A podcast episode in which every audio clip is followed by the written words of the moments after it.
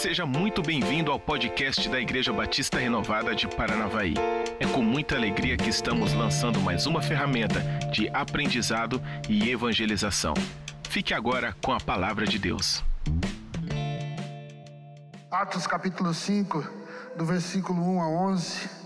A Bíblia diz: Um homem chamado Ananias, juntamente com Safira, sua mulher, também vendeu uma propriedade e ele, e ele reteve parte do dinheiro para si.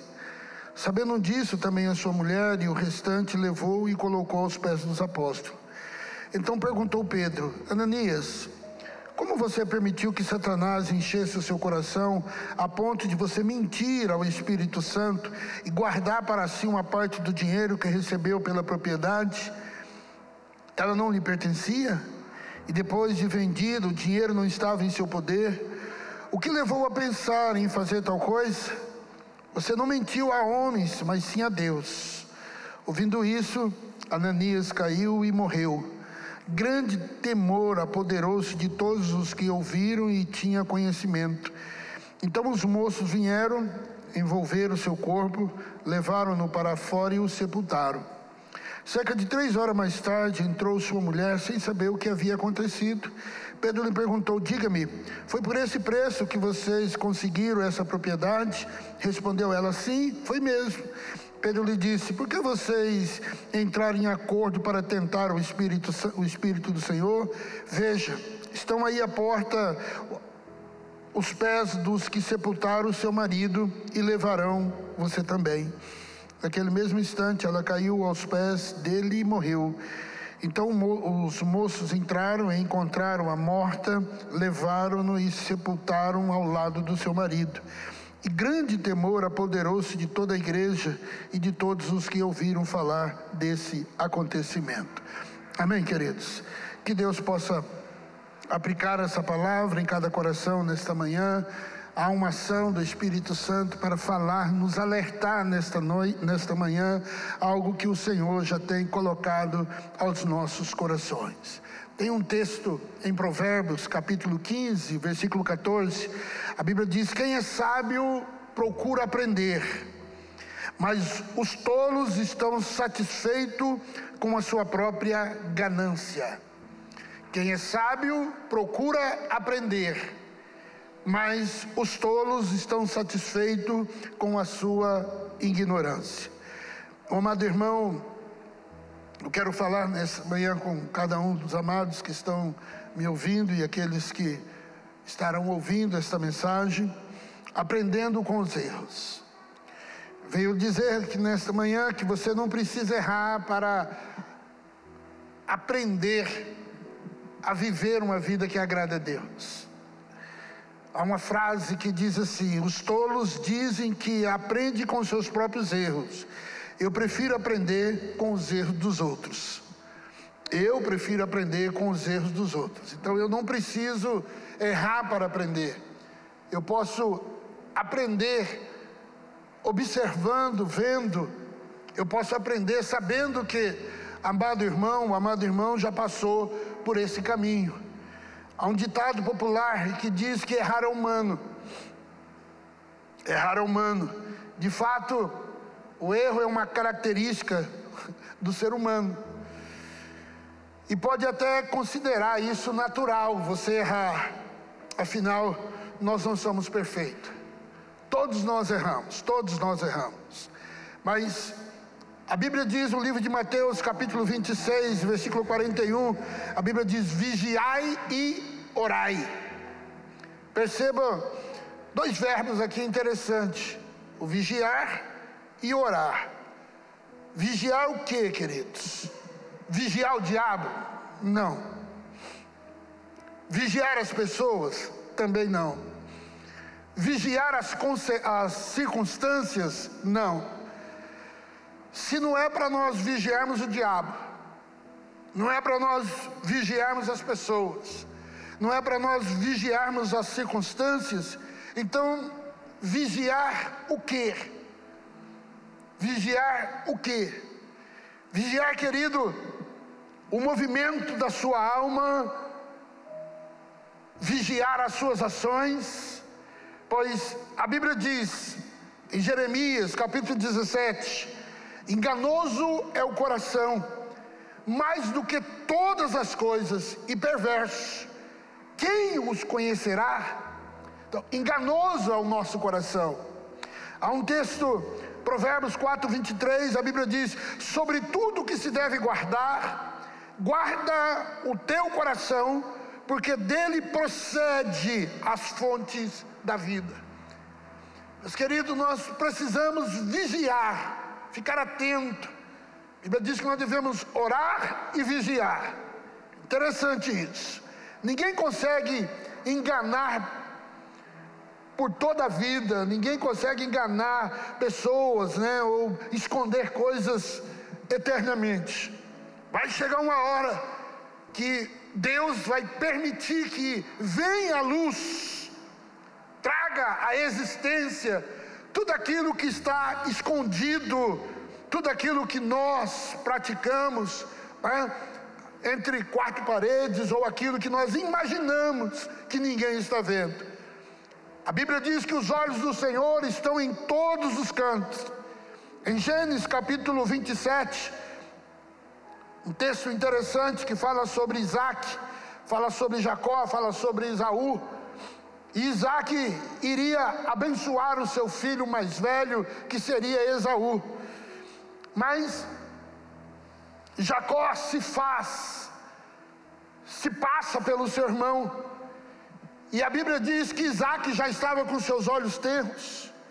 E de repente, Isaac chama o seu filho Esaú, e quem se apresenta era Jacó. Isaac perguntou para Jacó: Qual é o seu nome? E Jacó, ele fala: Eu sou Esaú. Eu sou Esaú.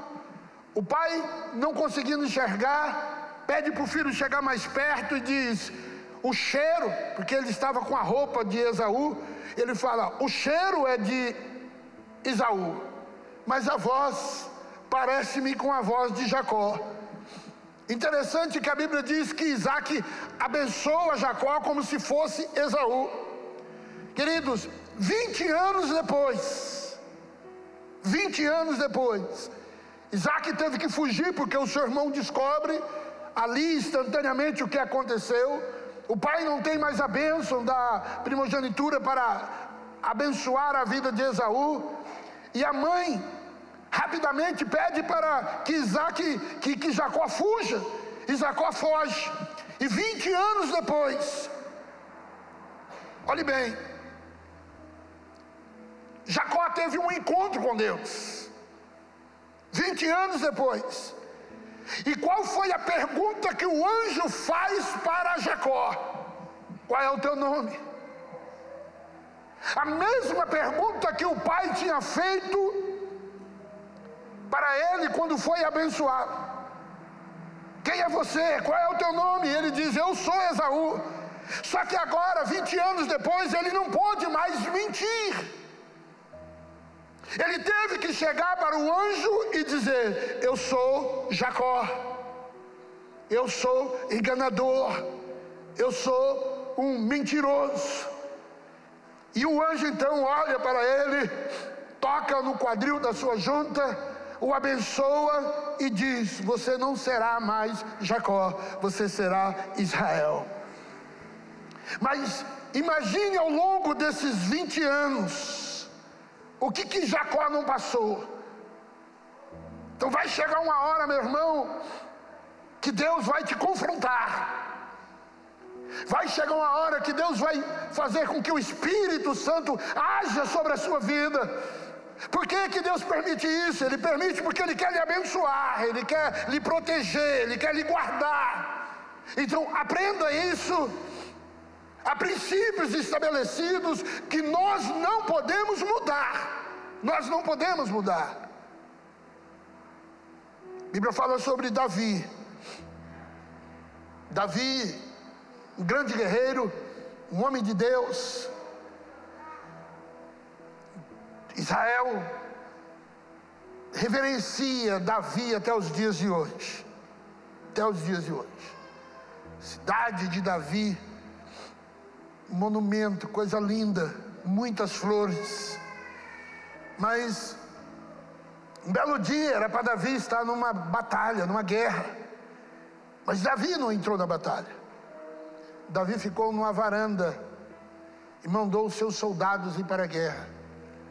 Tem muitas pessoas ficando na varanda, na varanda da sua casa, enquanto outros estão batalhando.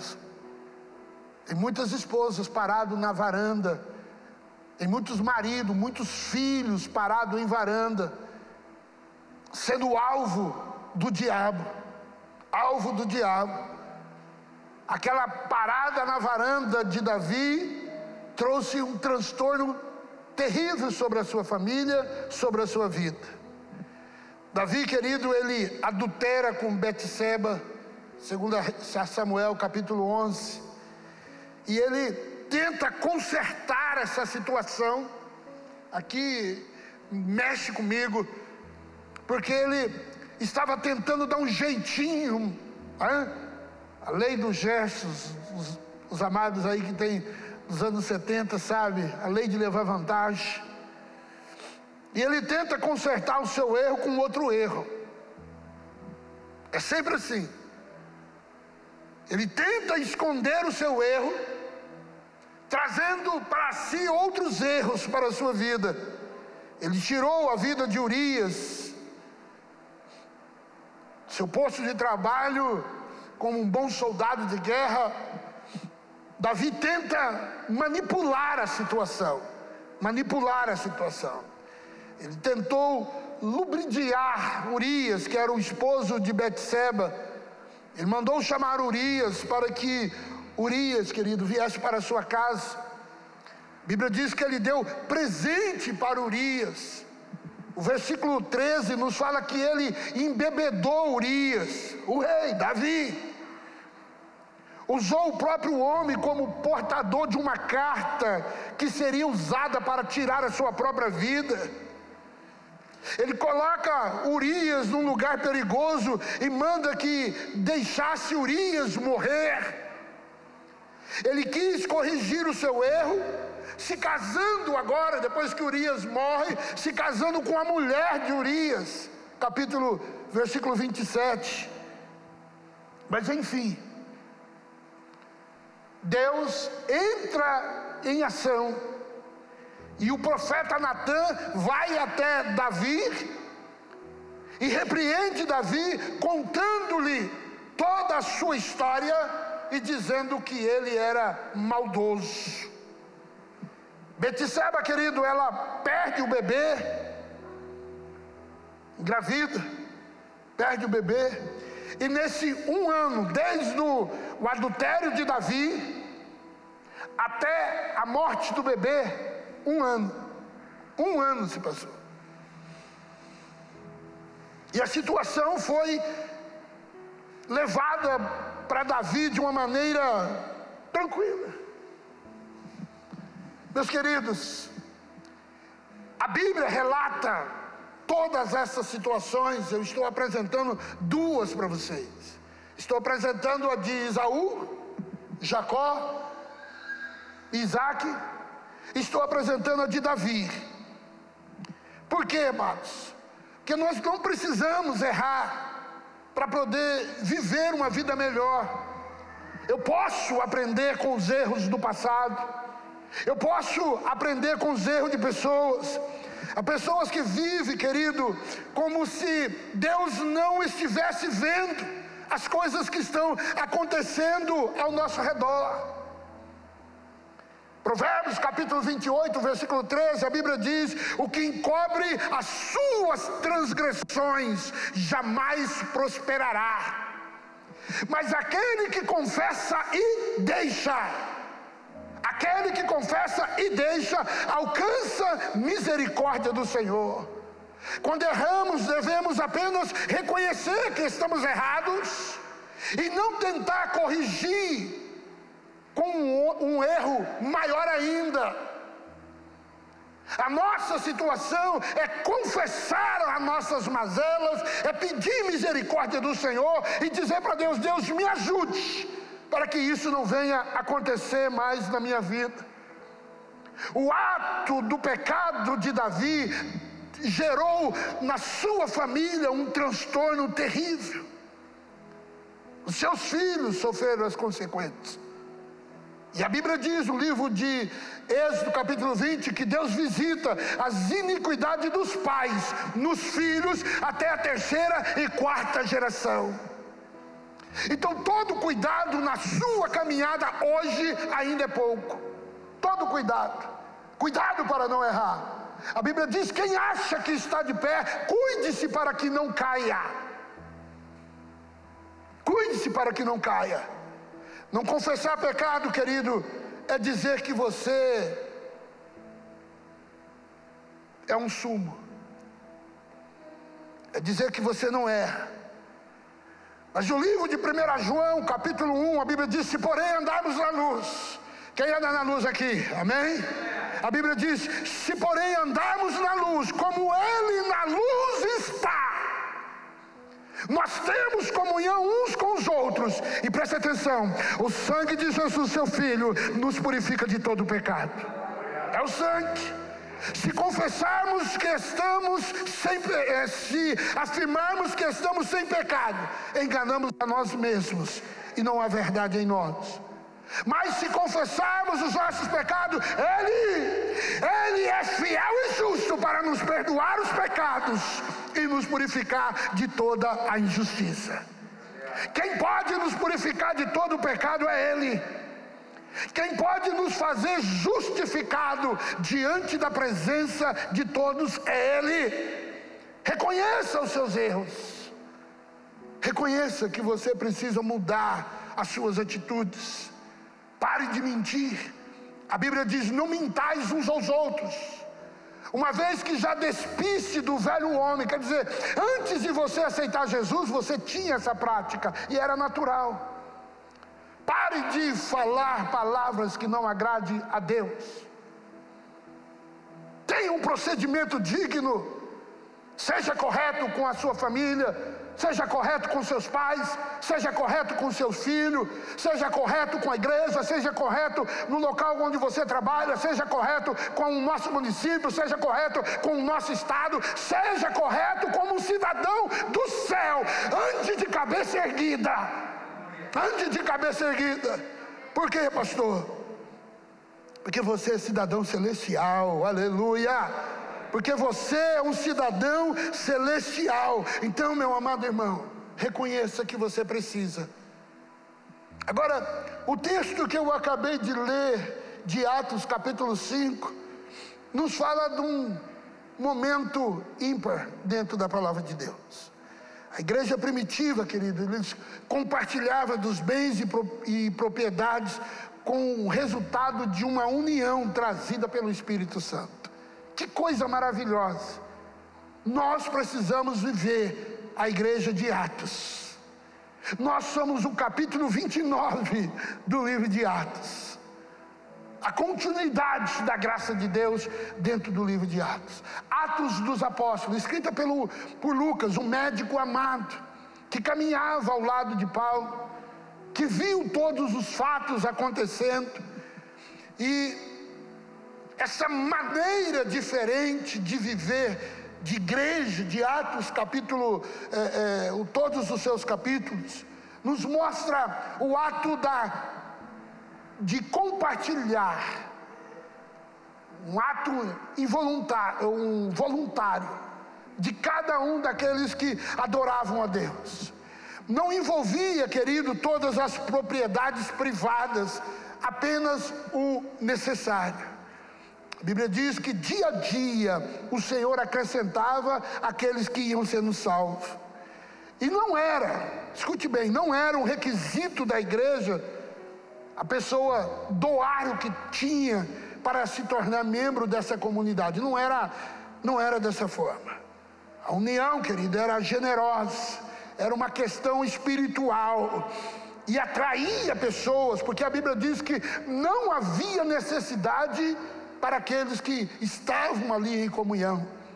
E o Espírito, a Bíblia diz que dia a dia o Espírito Santo acrescentava. Mas uma coisa chamou a atenção. O livro de Atos, capítulo 4, a Bíblia fala no versículo 36 que um homem com o nome de Barnabé, Ele era um homem respeitado, líder daquelas, daquela comunidade. Ele teve um ato muito interessante. Ele tinha uma propriedade, ele vendeu aquela propriedade e depositou aos pés dos apóstolos. A Bíblia não fala em valores. A Bíblia fala que ele vendeu uma propriedade e depositou aos pés dos apóstolos. Aquele ato de Barnabé mexeu com toda a igreja. E um casal que estava ali de plantão, Ananias e Safira, vendo aquela, aquele ato de coração de Barnabé, chegaram a uma conclusão que eles também poderiam fazer a mesma coisa. E eles fizeram. Mas eles fizeram um voto a Deus. Eu não sei o que passou na cabeça de Ananias, não sei o que passou na cabeça de Safira. Mas a mesquinhez, querido, tomou conta do coração deles. E eles fizeram um voto, Eclesiastes capítulo 5, diz que é melhor você não votar do que você fazer um voto e não cumprir. É melhor você não pôr no coração algo e dizer algo para Deus, é melhor você não fazer do que você fazer um compromisso e não cumprir ele. E nesse contexto todo, Ananias e Safira, queridos, eles quando viram aquela quantidade toda, a Bíblia diz que o diabo tomou conta do coração deles. Tanto é que Pedro chega e fala: Ananias, por que você deixou Satanás entrar no seu coração? Então, há meios, pastor, do diabo entrar no nosso coração quando nós nos determinamos em fazer algo para Deus? Sim. Se não vigiar, se não ter a, a, a perspectiva da presença de Deus e não houver uma busca e não fechar as brechas, o diabo vai entrar.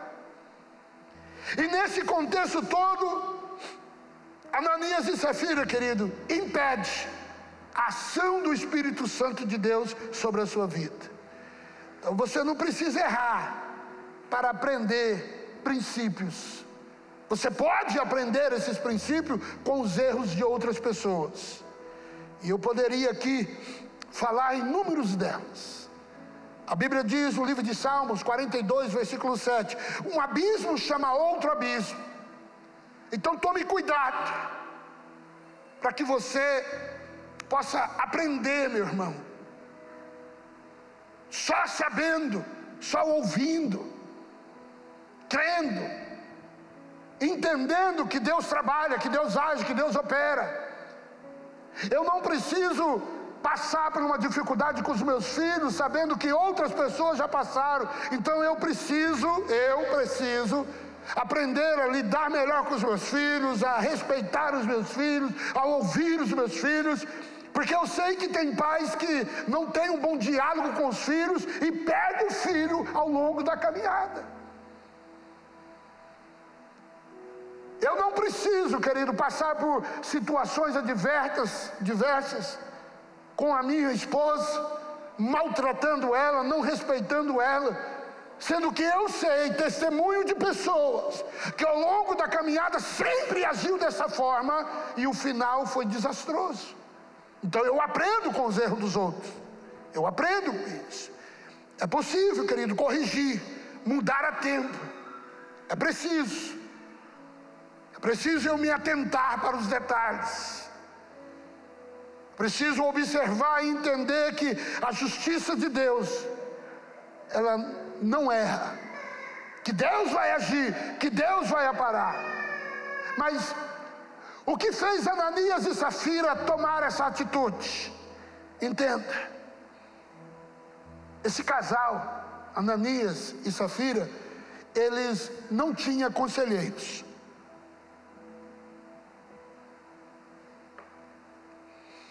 Se eles tivessem conselheiros, eles tinham perguntado Olha, nós fizemos um voto e estamos com dificuldade de cumprir esse voto. O que, que o senhor acha? Nesse momento de dificuldade que eu estou passando, esse momento de choro, de angústia.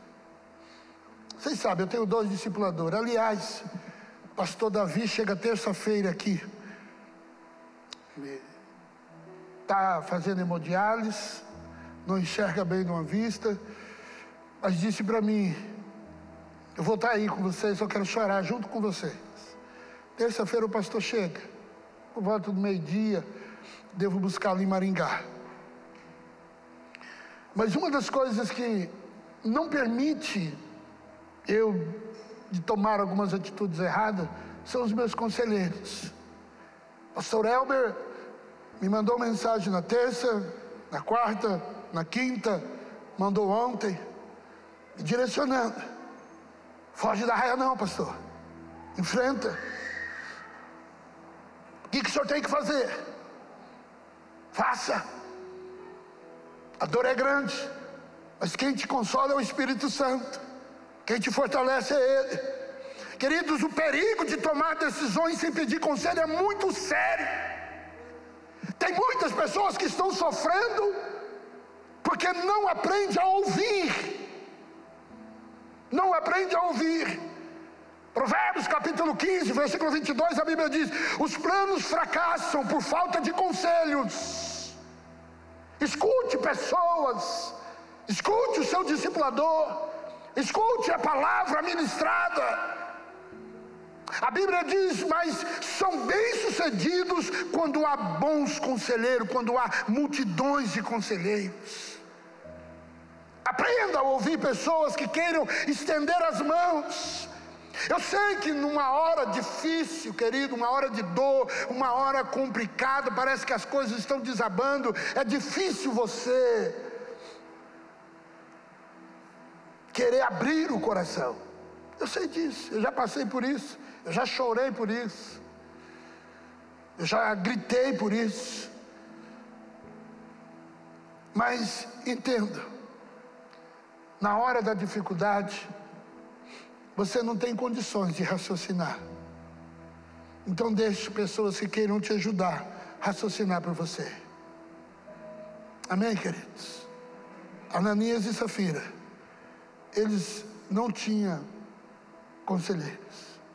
Se eles vão até os apóstolos, ou qualquer um deles, e fala para eles: Eu estou com uma dificuldade, o que eu devo fazer?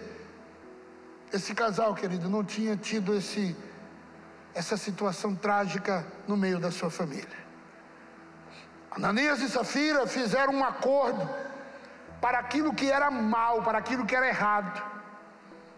Bíblia diz que eles reteve parte para si, sabendo disso também a sua mulher, e o restante, olhe bem, colocou aos pés dos apóstolos. Eles fizeram um acordo. Eu já contei aqui para vocês como é difícil a gente trabalhar com um casal ou com pessoas que fazem acordo entre si para encobrir pecados. Nesses 32 anos de ministério, eu já vi muitas situações complicadas. Eu me lembro de um rapaz que fez um ato indecente. E a sua esposa o cobriu. E eu sabia de toda a situação. E eu fui até ele. E eu disse para ele, rapaz, o que, que aconteceu? Ele mentiu. E a esposa dele encobriu aquela situação.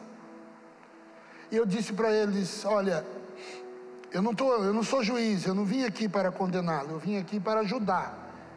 Mas para vocês receberem essa ajuda, vocês precisam querer ser ajudados. E ele disse, pastor, eu estou diante do Espírito Santo. Falei, é ele mesmo.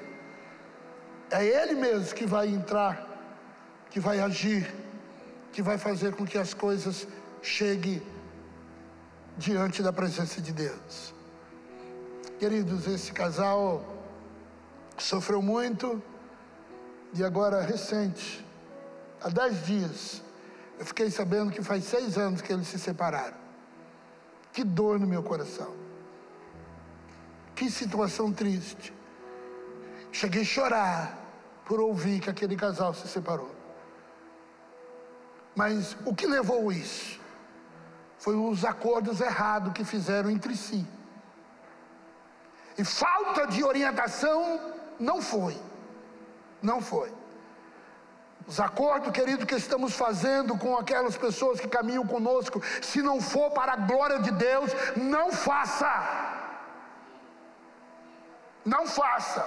É jovem cobrindo o pecado de jovem, marido é, é, é, encobrindo falhas da esposa, esposa encobrindo falhas do marido. Não aceite isso. Traz a luz. Traz a luz. Passei uma situação complicadíssima. Menino que não era cristão, mas a esposa era. E ele sabendo que a hora que essa coisa aí fosse explodir, eu ia ficar sabendo, ele veio até mim e me contou tudo o que estava acontecendo. E terminou a palavra dizendo assim: o Senhor é pastor, e eu confio no Senhor, e eu sei que o Senhor não vai contar nada para minha esposa. E eu disse: Você está fazendo algo para me complicar, você está me contando todos esses detalhes, porque você sabe que a hora que a tua esposa descobrir, ela vai chegar em mim. Ele falou assim: Pastor, analise o que o senhor quiser, eu sei da ética que o senhor tem. Chamei a minha esposa, contei para ela, e nós começamos a orar. Falei: Senhor, traz a luz, traz a luz, Senhor a tua filha vai sofrer, mas ela será curada desse mal. Esse espírito maligno que está agindo sobre essa família vai perder essa guerra no nome do Senhor Jesus. E foi um ano e meio, irmãos, de oração. E um belo dia ela chegou e contou para mim: Pastor, olha o que, que eu descobri. E eu falei: Amém, querida, vamos orar. E nós oramos pedimos a graça de Deus.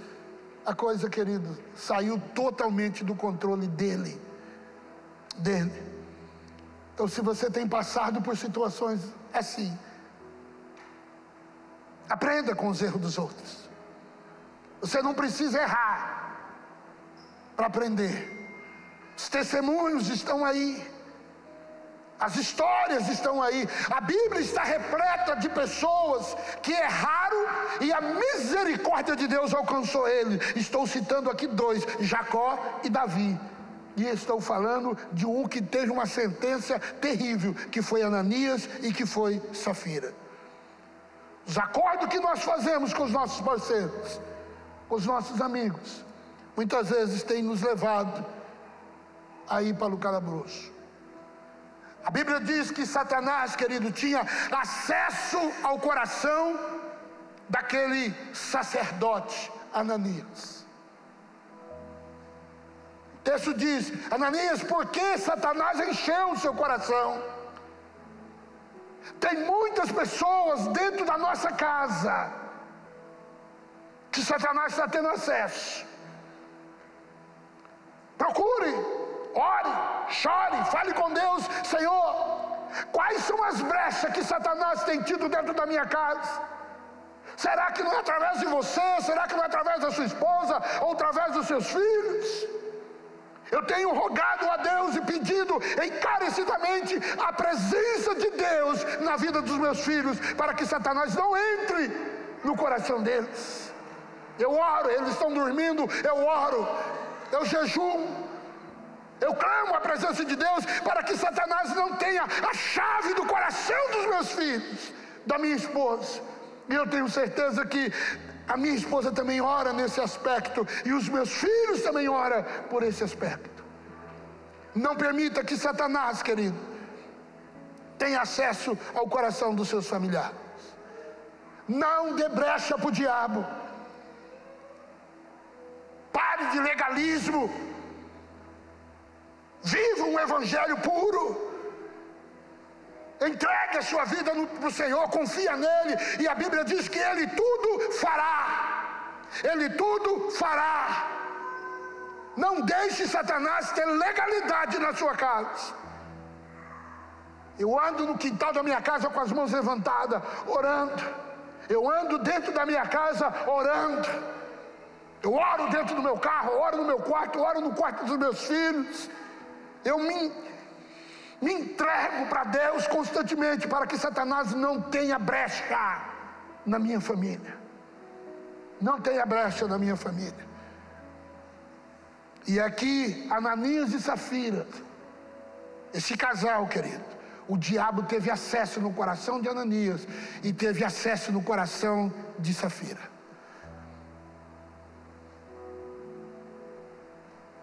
Bíblia diz que Ananias e Safira pegaram o resto. É sempre assim. Quando não há uma entrega para Deus, o que sobra é o que eles fazem como fidelidade a Deus. Deus não merece o resto, não, meu irmão. Deus merece a primícia da sua casa, da sua vida e do seu tempo. A Bíblia diz que eles levaram o resto e depositaram aos pés do Senhor. Tem muitos cristãos, querido, que não têm vitória na vida, na área financeira. Eu não prego prosperidade, mas eu entendo que qualidade de vida é você ter o melhor diante da presença de Deus. E você precisa entender isso.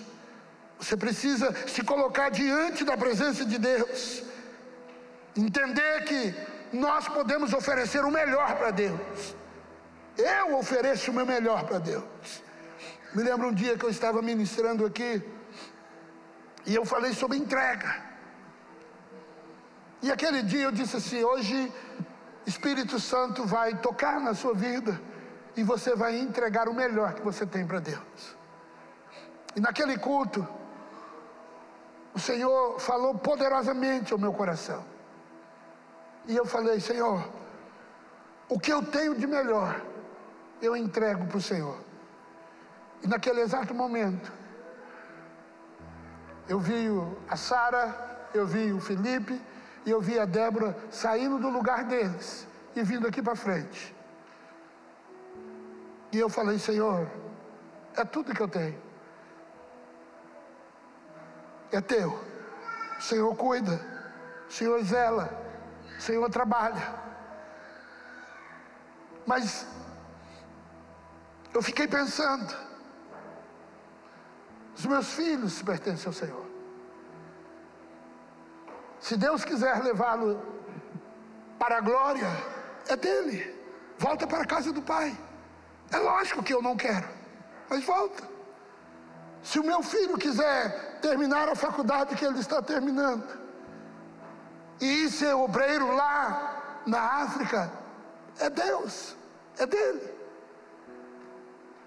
Não estou criando filho para mim, estou criando filho para a glória do nome do Senhor Jesus. E aquele momento, querido, eu entreguei os meus filhos para Deus. Eu entreguei. É dele. Se você ainda não fez isso, entrega os seus filhos para Deus. Ponha eles no cesto de junco e faça como Joquebede fez com Moisés. Solta eles. Deixa o Espírito Santo guiar a vida deles. Deixa Deus agir. A dificuldade que eu entendo nesse contexto foi que Ananias e Safira, eles não ofereceram o que eles tinham de melhor, ofereceram o resto. E por causa dessa atitude de Ananias e Safira, a Bíblia diz que o espírito de morte visitou a vida de Ananias. E quando Ananias cai morto, que ele sepulta é, é, Ananias, a mulher chega. E a mulher Safira, ela não aproveitou a oportunidade de se arrepender.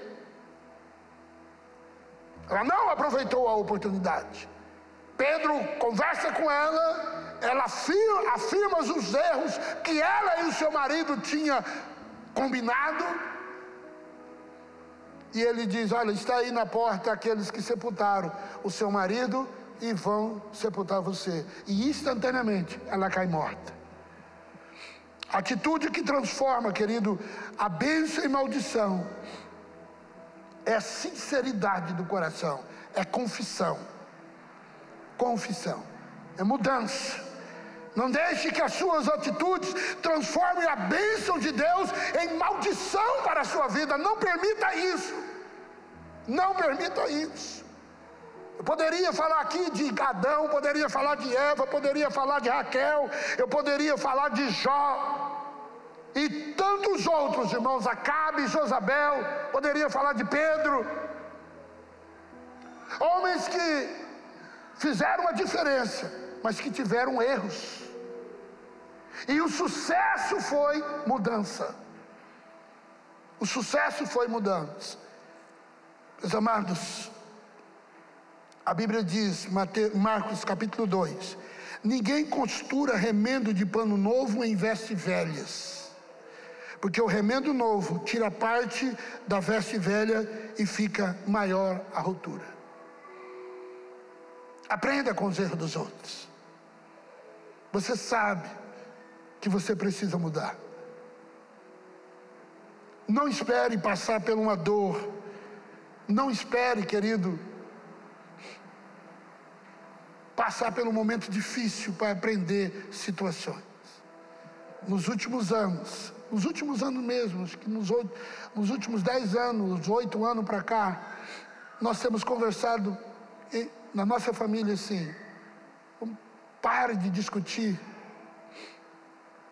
nós já entramos na. Eu sou o mais novo, eu tenho 50, 56 anos. Daqui a pouco o Senhor começa a recolher a nós. E como que nós vamos ficar? Como que nós vamos ficar? Então nós aprendemos a desprezar a afronta. Eu não imaginava, querido, que no dia 14 de junho, meu irmão iria ser chamado. Eu não imaginava isso. Nós estávamos, não vou dizer a palavra preparado, mas nós aguardávamos a ida da minha mãe com 88 anos, não do meu irmão com 63 anos. Agora você imaginou se eu não tivesse convivido bem com meus irmãos, com meu irmão? Você imaginou como que eu estaria se eu tivesse discutido, brigado constantemente com ele? Eu sei a mágoa que muitos carregam no coração por causa de família. Mas a bênção está estabelecida sobre as nossas vidas. Enquanto você tem tempo, conserte esse erro. Peça perdão. Reconheça algumas falhas Perdão não tem explicação, perdão é você liberar e acabou. Se você entrar nas redes sociais, no meu celular, e acredito que da maioria da minha família, eu tenho recebido mensagem de pastores fora do país, do país, de irmãos. E a maioria diz assim: vocês eram unidos. Vocês eram unidos, vocês são exemplo. Agora, não pense vocês que foi fácil. Não foi. Não foi. Quantas vezes a gente não chorou junto? Quantas vezes eu não tive que pedir perdão? Quantas vezes ele não teve que me pedir perdão ou para qualquer um da minha família? Aprenda com os erros. Nós estamos em paz. Lucas é filho, está ali, ó. Ele disse para mim assim: ó, eu vou honrar o meu pai. Hã? Vou honrar o meu pai. Falei, filho, exemplar, não tem que se preocupar, é só caminhar. Agora, se teu pai partir hoje, como é que você está? Se teu irmão, Senhor, chamar ele hoje, ou chamar você, como que você está? Como que você está? Você tem paz no coração? Então aprenda com os erros. Aprenda com os erros. Para que você não sofra, querido. Porque é duro você chegar ali no último adeus que você possa dar o corpo e pessoas se desesperar. Eu já fui orar em muitas casas de pessoas que faz semanas, meses que a pessoa partiu e dizendo: eu podia ter perdoado, eu podia ter feito isso, mas não fez. Enquanto você tem tempo, olha nos olhos da pessoa que você está com problema, libere perdão, aprenda com os erros, aprenda com os erros. Posso ouvir um amém? Fique em pé, eu quero orar por você.